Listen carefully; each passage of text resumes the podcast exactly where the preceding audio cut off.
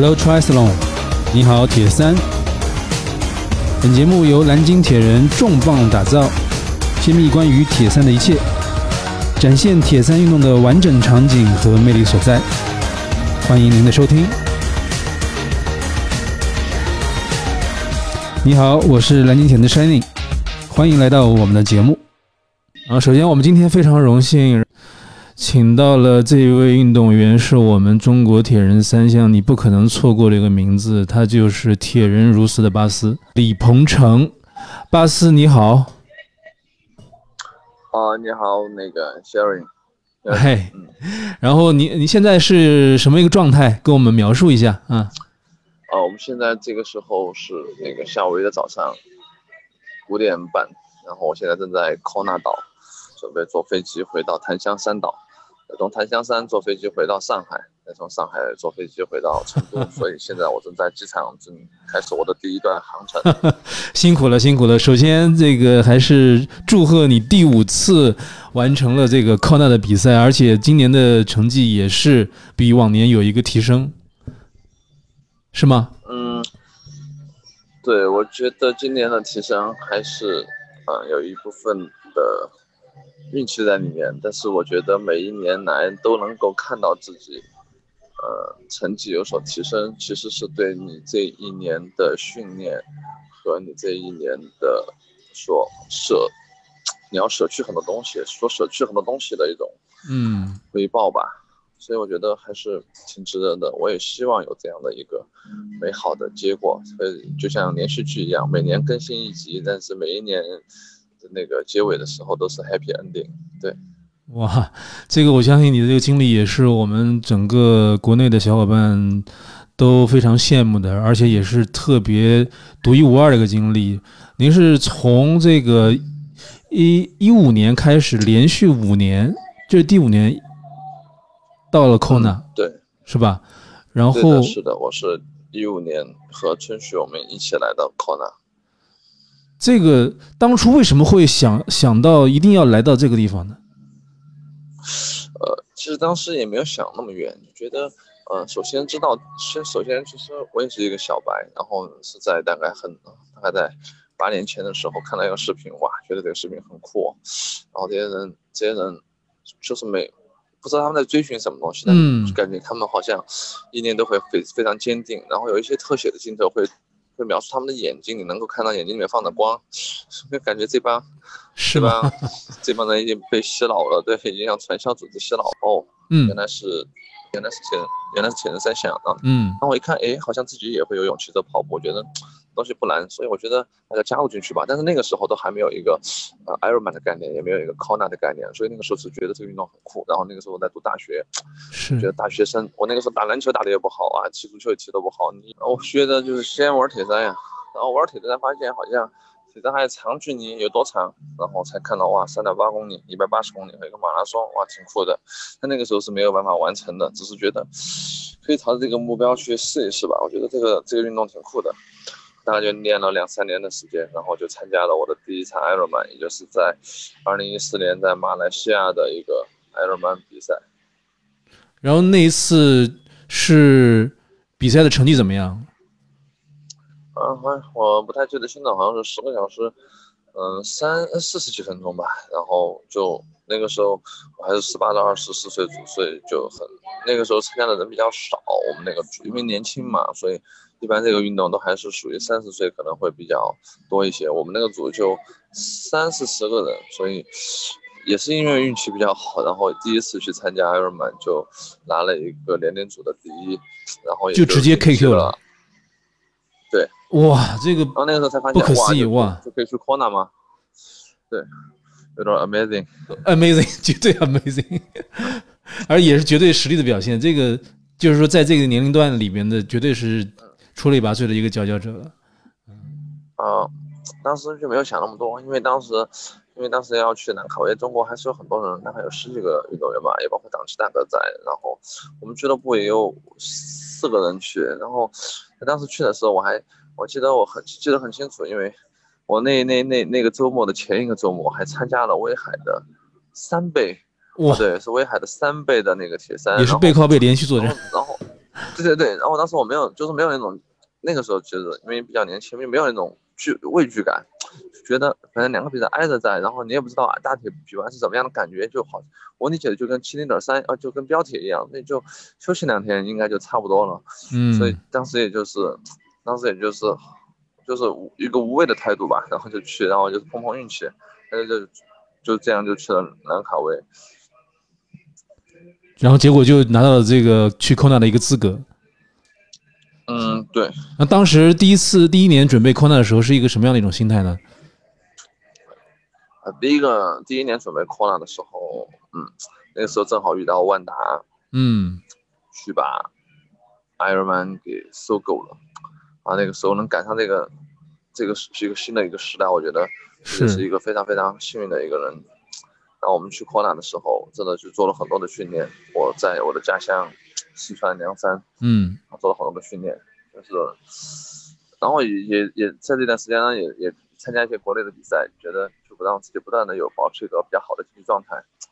就到了科大，就一年到科大，二零一五年到科大就被上了一课啊。怎怎么会被上了一个？我们觉得都是 我们这个都是觉得特别羡慕啊，特别牛啊。然后你你自己的感觉是被上了一课，这个是为什么呢？啊，因为我们第一天到克南的时候，哇，那个气氛太好了，就从早上到晚上都有人在海里面游泳，早上到晚上都有人在骑车，早上到晚上都有人在跑。这个地方就是一个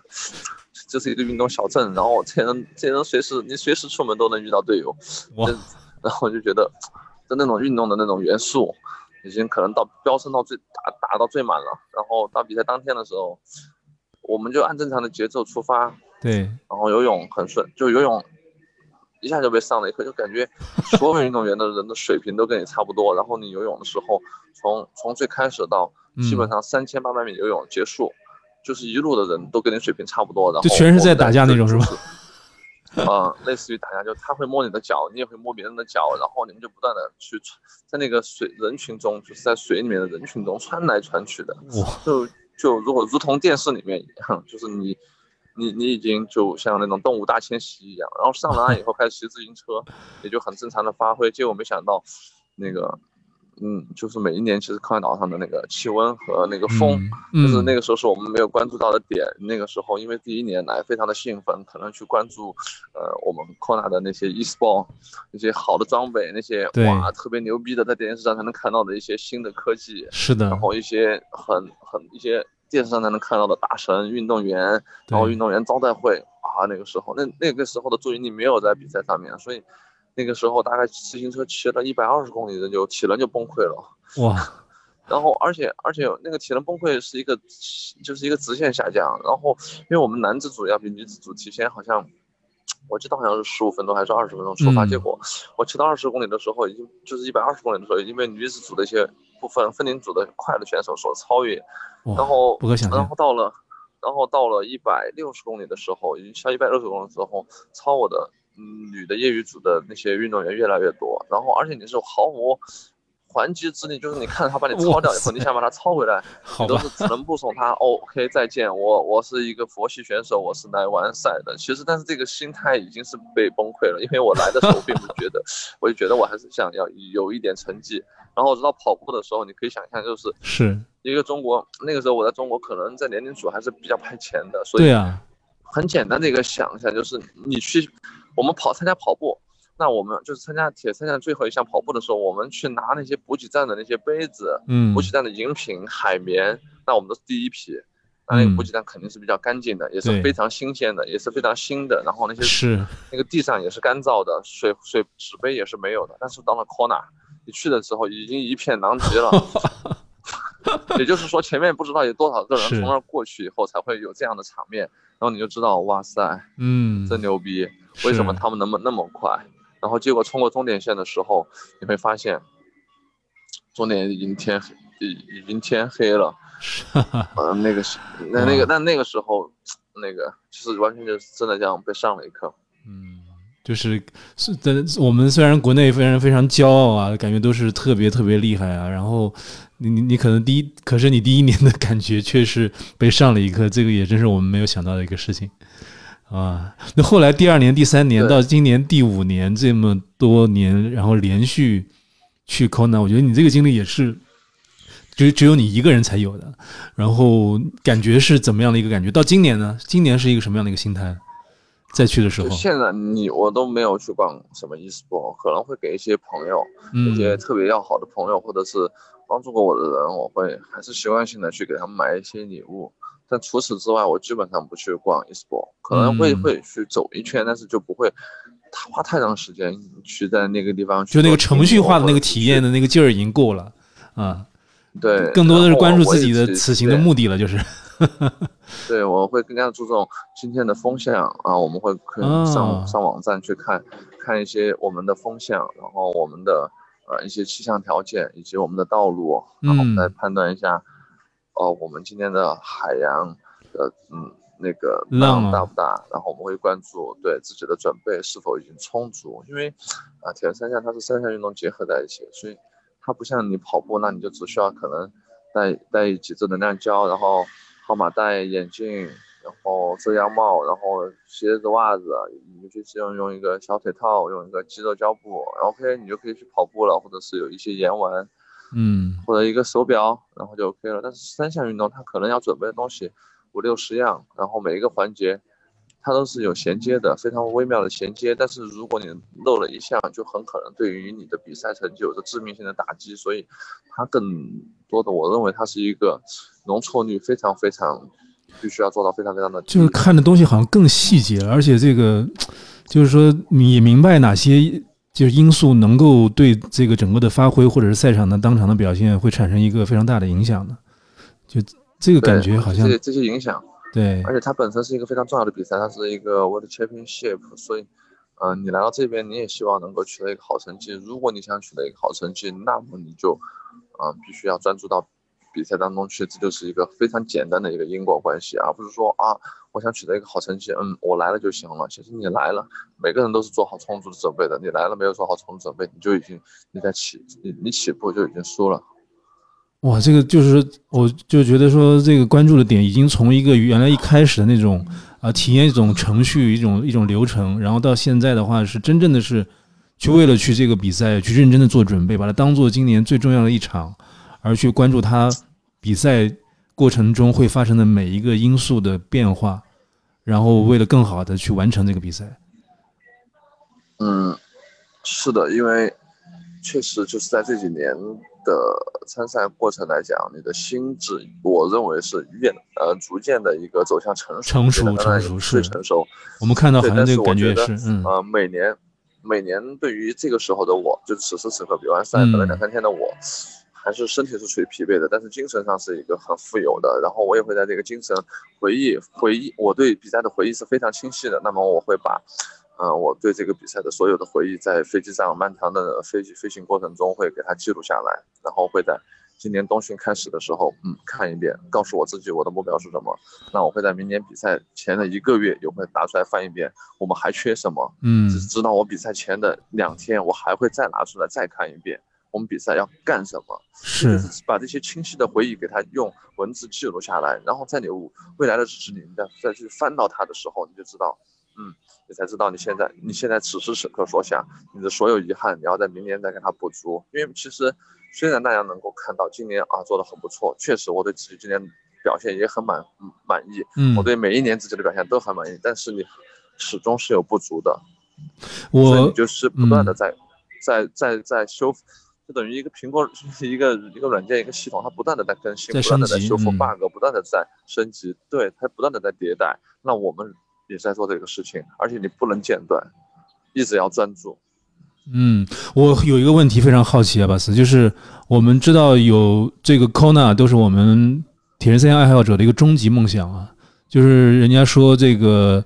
呃，你完成一场艾尔曼比赛，你可以吹一辈子牛。如果你能够去 Kona 的话，你这个相当于铁三打通关了，对吧？但是会有很多的，呃，我觉得有一个疑问，就是说，在你完成了 Kona，特别是第一次或者是前面几次完成 Kona 之后，会不会有一个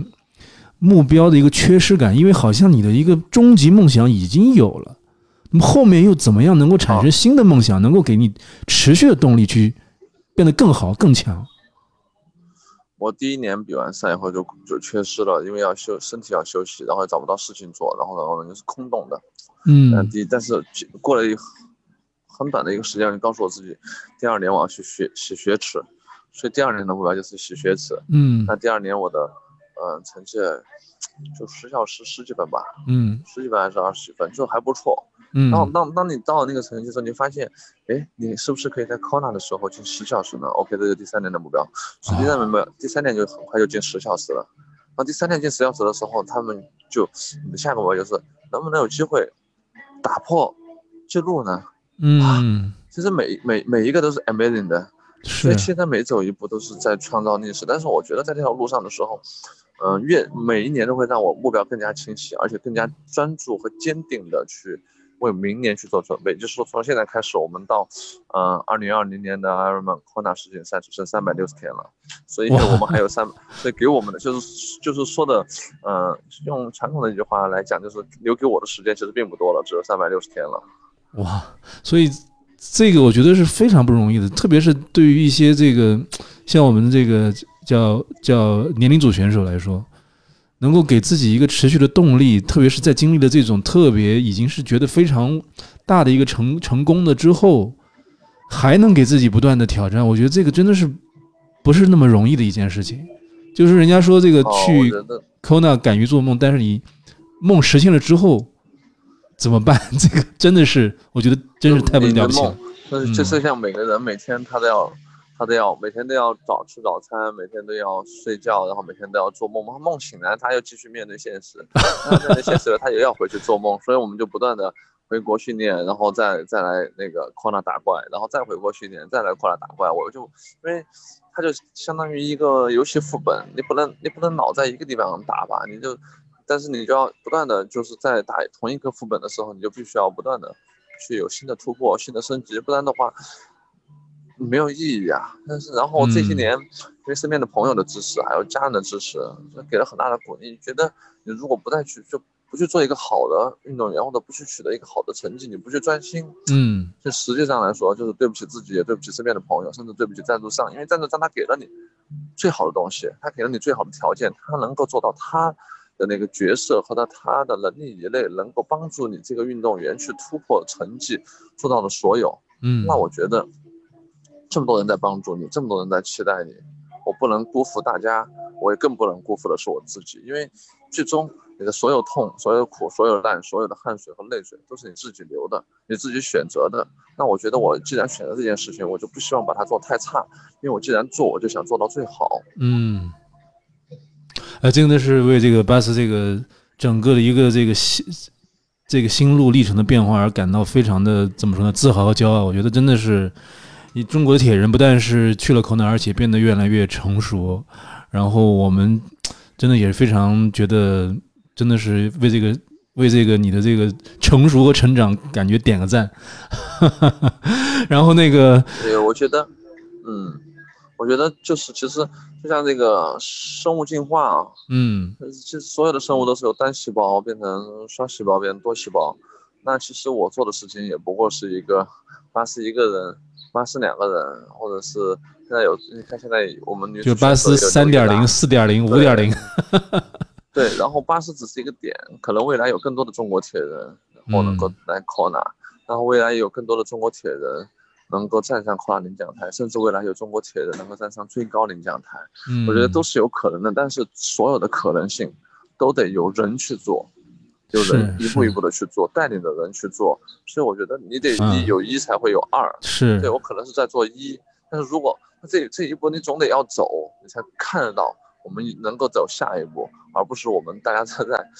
那个家里面就睡觉的时候真的是凭空幻想，幻想不到的。对，我觉得今今年巴斯一个很大的一个，就是说一个一个突破是站上了咱们最后的 Kona 领奖台，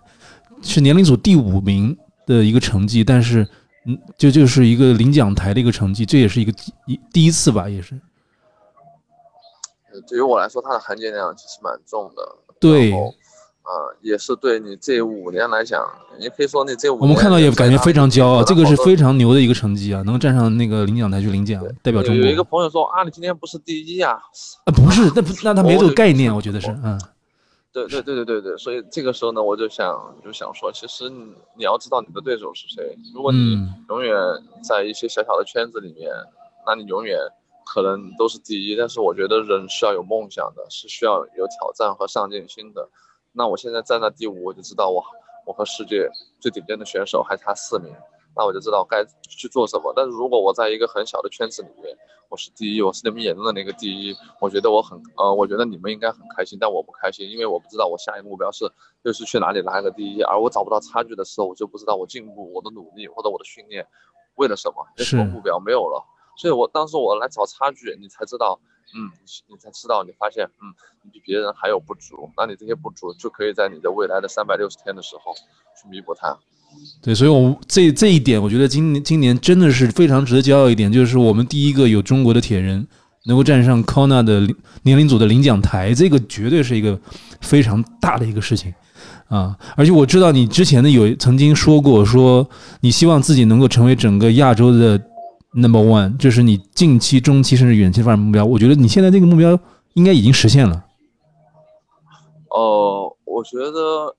算是实现了，但是它不稳定，就等于说我们现在那个手机已经更新了三点零版本，但它总是还是会出现一些可能系统崩溃啊，或者机器发热啊之类的，所以我们要把这个事情变成一个常态化，就就会更加好了。是的，这这个也是要努力的东西，就是我希望的是自己每一次比赛都能够是这样，而不是说，嗯，有些时候可能会看一些客观的一些条件因素，或者是怎么样的。明白，明白。主要是运动员还是得就是沉得住，就是真的要沉得住气，因为这个耐力项目它真的是靠时间来证明的。所以我在做这件事情的时候，就是做的时间越长，我越不着急，因为我觉得时间会证明一切。而且就像巴斯说的一样，就是说，如果就是这这五年来，您去 Kona 之后的这五年来，我们中国的这个铁人出现在这个。Kona 的这个人次也是越来越多，每一届也是感觉这个人数也是在增长的一个状况。然后您觉得这个变化，您的观察是什么什么样子呢？啊，我的观察就是大家的态度，嗯，会跟我一样是在慢慢的改变。嗯，因为他们也是逐渐的发现，嗯，我们会更加的认真或者更加的严肃去对待这个项目，也是对这个。大体的一种尊重，嗯，就这个事情需要尊重这个运动的，然后你需要去成一有一定的呃敬畏感，然后它才能够让你玩的更加的长久。就是对一种自然的一种敬畏，对比赛的一种敬畏，对所有你身边的所有事物的一种敬畏之心。所以听起来就是说，去过 Kona 跟没有去过 Kona 的铁人的差别是对于这件事情的态度。可能会变得更加的认真和严肃起来，而不是一个就如大家嗯所听到的，它就是一个殿堂级的东西。但你去殿堂以后，肯定是被洗礼了的。嗯，洗礼回来以后，你的人就状态是不一样的，更加的成熟。嗯，不一样。所以其实他不仅是因为他的水平很高，是因为他他除了他的运动水平真的非常高以外，他给你的精神上的一些一些启发和一些领悟，也是。在其他比赛可能很难能够得到的。然后就是通过像你这样的一些这个中国的铁人去过 Kona 之后，像我们当初也是看到你的这个啊照片啊报道啊，你的这种体验啊，然后也会感召越来越多的中国铁人去往那个 Kona 的殿堂去努力去走，然后。也会也会让我们更多的去对这个事情有一个更加新的认识，然后深入的了解，深入的了解。从一开始的啊，只呃去膜拜一个殿堂级的一个赛事，到现在慢慢的对他的态度进行了一个经过他的洗礼之后，对于铁人三项，对于这件事情，对于这个比赛，有了更多更多的认识和这种体会。那么你现在再回头看，觉得说为什么 Kona 会有这么大的魅力，会让这些。无论是没有去过的人，还是说已经去过的人，会反复的要过去呢？哦，我认为他可能是每个人来到 Kona，一定是他在某一个分站赛，这是这是一个游戏规则，就在某一个分站赛一定是 Number One。嗯，所以他们来到这儿的时候，他们成为 number one 的时候，其实已经证明他们是非常有实力的了。嗯，但是他们到这儿来的时候，他们才能找到更大的差距，让促使他们去进步，去有一种不不甘平凡、不服输的一种精神来到这儿，甚至是一种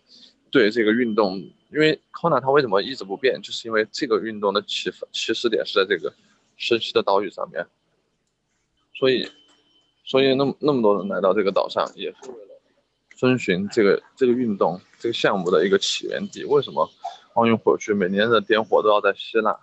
就这个，就是你去，你必须要去找寻它最真真正的东西，嗯，看它最真实的一面。这个岛上为什么在三十多年前、四十四十多年前，为什么这些帮人会这样去想？为什么这帮人去做这个一个事情，然后让它变得如此的火爆？真的非常有神奇的意义，在这个真的是，就是我们在骑车时候看到的那种一片荒芜的那个火山岛上，嗯，会发生这么一件不很可思奇特的、议的事情。很奇特的事情。对，我觉得也是整个呃人类对自己一个极限的一种挑战的一种盛世，这个也是可能也只有人类这么一个物种才会去做的一个事情，然后居然会有这么奇妙的化学反应，嗯对，它可能在全球有不同的分站的比赛，然后有不一样的风景，有不一样的赛道，有不一样的，但它最终，当你有一定的成就或者有一定的成绩的时候，你会被你有机会能够去它的最开始的发源地去了解这个东西的时候，我觉得这个东西并不难想象。有可能你喜欢，你可能喜欢艺，你可能喜欢艺术，嗯那你就可能你会去，你真的就想去巴塞罗那看一看。你就就你喜欢佛教，你可能真的需要去一下那些佛教发源地，印度啊看，对、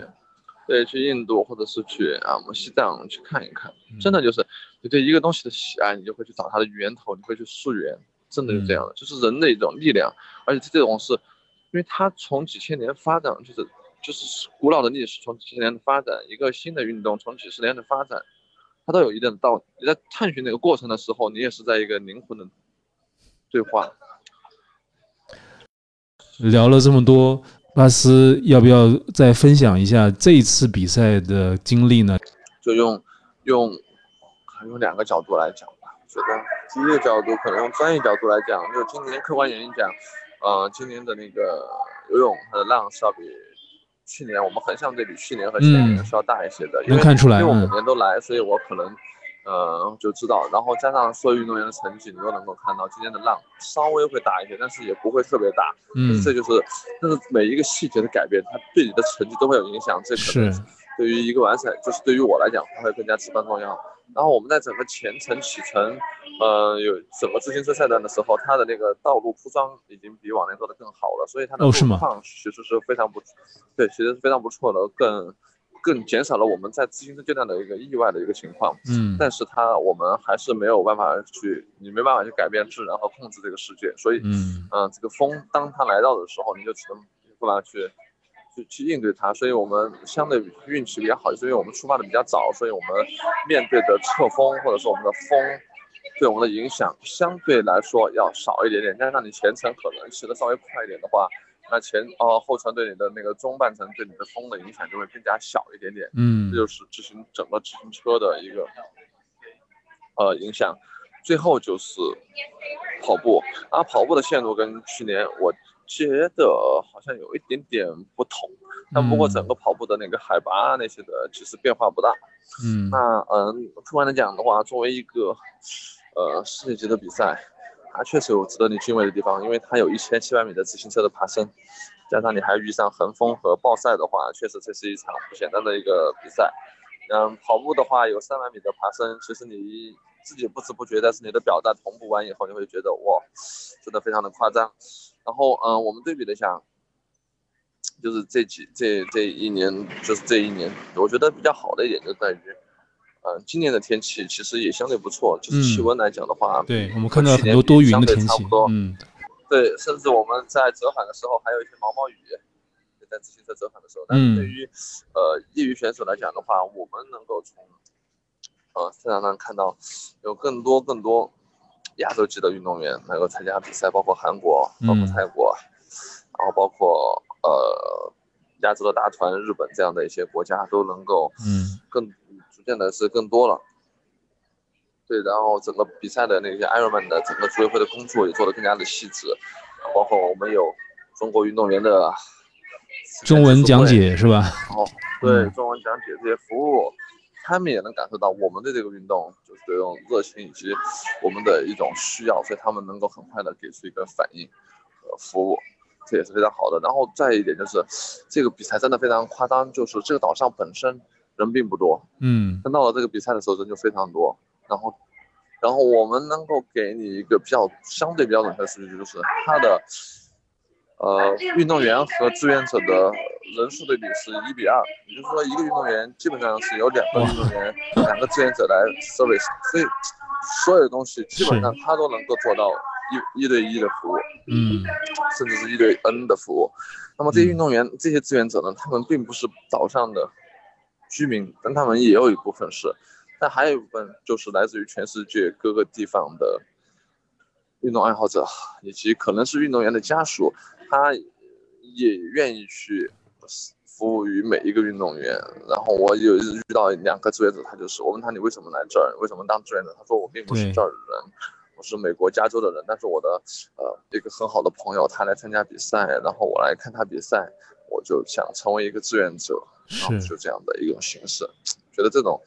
就是这种想法，我觉得也非常的不错。对我们国内也有个也有。呃叫沈蓉蓉的一些姐姐，对，她也参加比赛，她也做运动员的志愿服务。check in 这样，对这 check in 的服务，以及很多中文的翻译服务，我觉得这样的一些东西，逐渐的，呃，我们也可以更多的有是就是我们没有资格参加参赛的爱好者们也可以去到 Kona 以另外一种方式去感受 Kona 的比赛。对，我觉得这个太棒了，真的是非常棒，真的是。嗯，我也很高兴能看到中国志愿者出现。嗯，对对对对，所以我们嗯，对于 Kona 来讲的话，真的有太多的地方值得我们去学习，然后去看我嗯感感悟。当然不是说是那个国外的月亮就一定圆，但是我们能够呃去找到一些我们缺失的东西，然后我们去做得更好。我相信的话，未来我们国内的铁三也会发展的更加的完美。叫完美，就是无论是从运动员的体验，还是志愿者的服务，还是整个赛道，还是安全各方面，我觉得都有很大的空间。但是我对此非常有信心。是的，是的。好，那我们就呃带这个希望，然后感谢这个巴斯能够在这个回程之前能够接受我们这个紧张的采访，然后我也就不耽误您那个候机的时间，然后时间也超了几分钟了。对，好的，好的，那非常感谢巴斯，然后我们回国有机会这个再聊，谢谢，对，好的，谢谢，谢谢大家。谢谢，谢谢巴斯。本节目在喜马拉雅、蜻蜓 FM、Podcast 同步更新，欢迎您搜索“铁三”收听、收藏、转发节目。您也可以关注公众号“蓝鲸铁人”，蓝色的蓝，鲸鱼的鲸，我们将推送每期节目的公众号文章。Blue Whale Dream Big，你好，铁三，Hello Triathlon。